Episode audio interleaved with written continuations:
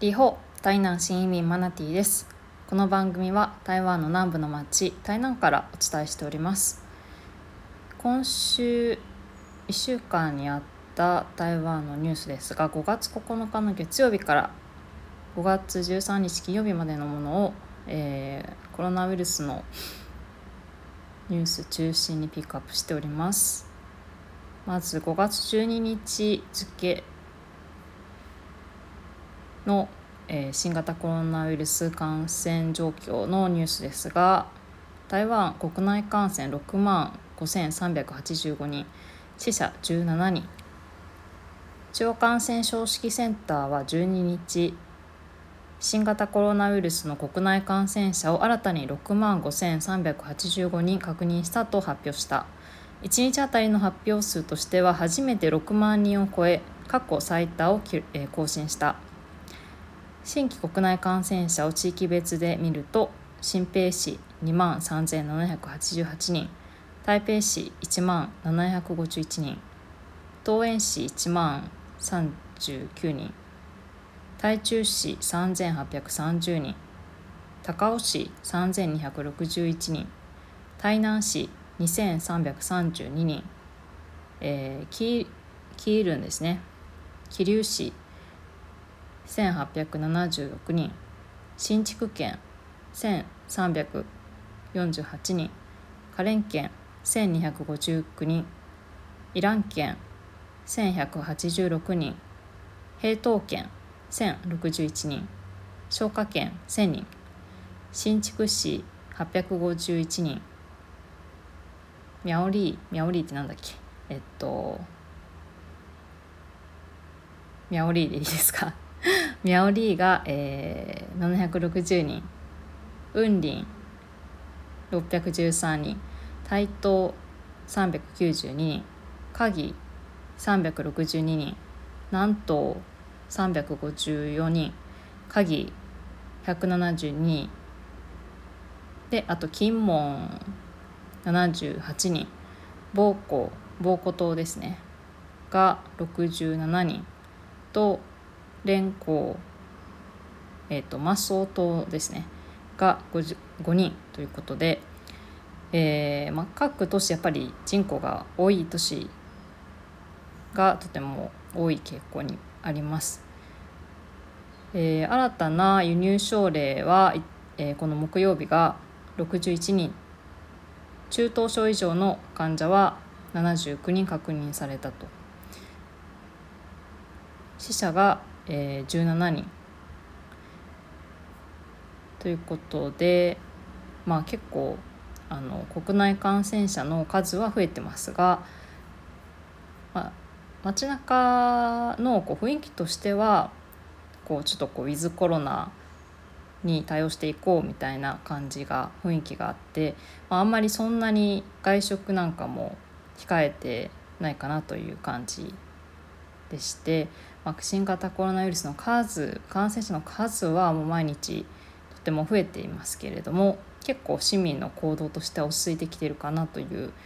うん、個人的な印象ではあります。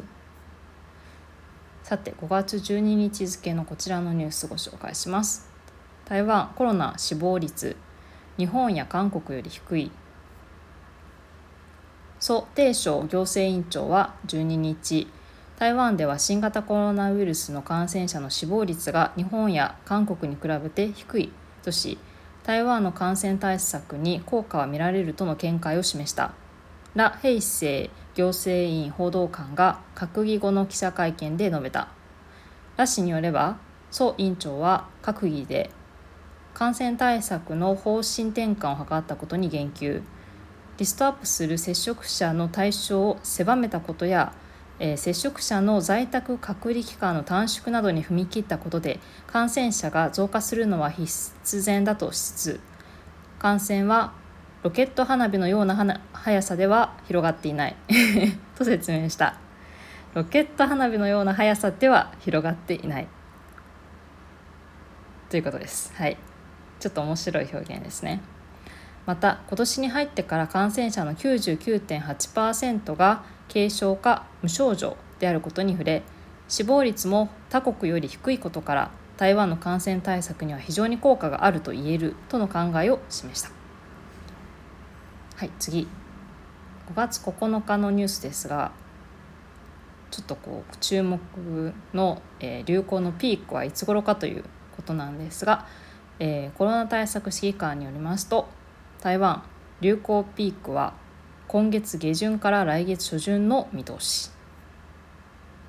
中央感染症指揮センターの陳時中指揮官は9日台湾内での新型コロナウイルスの感染動向について今月20日から来月10日頃にかけてピークに達するとの予測を明らかにした。水際対策、えー、水際措置の緩和については7月には新規感染者数が減少する見通しだとしその頃には緩和によって生じる問題は比較的小さくなるだろうとの見解を示した。立法院、えー、社会福利衛生環境委員会出席後に報道陣の取材に対して述べた。外出時のマスク着用を原則的に義務付けている措置に関し7月以降にはマスクを外せる可能性が高まるかとの質問に対してはもちろんと回答した。一方で早急に措置を緩和することには後ろ向きな姿勢を示し屋外や開けた場所から徐々に緩和していく方針を明らかにした。また同委員会出席前に応じた取材では現在第5類感染症に分類している新型コロナを第4類に変更する時期について7月中に調整する可能性があるのか尋ねられると可能性はあるでしょう。と答えた。台湾は感染症の致死率や発生率伝播速度などリスクの高さに応じて感染症第1類から第5類まで分類している。感染症防止法によると第5類に分類されるのは中央主務機関によって台湾、えー、国民の健康に影響があると認定され感染防止や治療の対策や準備計画を策定する必要があるとされた新興感染症あるいは症候群。新型コロナのほか新型インフルエンザ高熱病、えっと、黄熱病、え、中等呼吸器症候群 MERS が、え、第5類に指定されている。第4類は感染症の発生の監視や感染防止治療の必要があると認定された基地の感染症または症候群ということで、まあ、第5類から第4類に変更する時期についても、まあ、7月中に調整する可能性があるかないかといえば、まあ、あるでしょうと、えー、いうことです。第5類の方はあの強制的な制御を行う必要がある感染症ということなので強制的な制御を行う必要がこうこう徐々にこうなくなってきていて今回の流行の山が落ち着いてから分類の調整の準備にも取り掛かるというふうな説明がされています。はい、なので結構あの日本も6月からまたちょっとえっと入居のねえっと制限緩めるような報道がちょこちょこ出てますから、まあ、7月が結構やっぱ目処みたいですね台湾でも。7月頃にですねまた結構あの観光客も、えー、入国がしやすくなってくるかもしれないという結構楽観的な見方ができるんじゃないかなと思います。まあ、台湾の国内の感染者数もピークが、まあ、おそらく5月の下旬から6月にかけてかなというふうに予測されてますので、まあ、そのように本当にあの現実にも推移していけばいいのかなと思います。はい次こちらのニュースを紹介して今日はちょっと早めに終わります。5月10日のニュースです。日本から台湾ハンセン病家族に保証金支援団体人権重視を政府に呼びかけ日本政府がハンセン病元患者家族保障法に基づき戦前の台湾の元患者家族8人に保証金を支給することがこのほど決まった。台湾の弁護団や支援団体は10日立法院で記者会見を開き台湾の政府も日本に倣い元患者や家族の人権を重視するよう呼びかけた。台湾の弁護団の陳弁護士は誤った隔離対策が患者や家族に影響を及ぼしたことを台湾は直視するべきと指摘。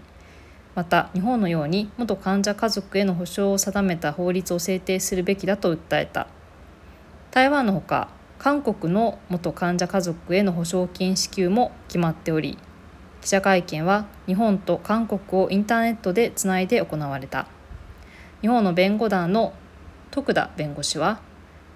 日本政府による保証金支給により台湾の問題の解決にもつながればと語った。台北郊外に残る落成療養院は日本統治時代の1930年ハンセン病患者を収容するために設置された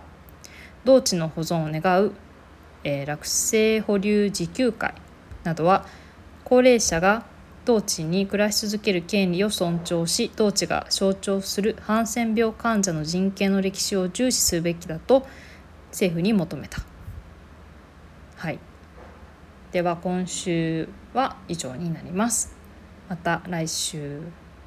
再会。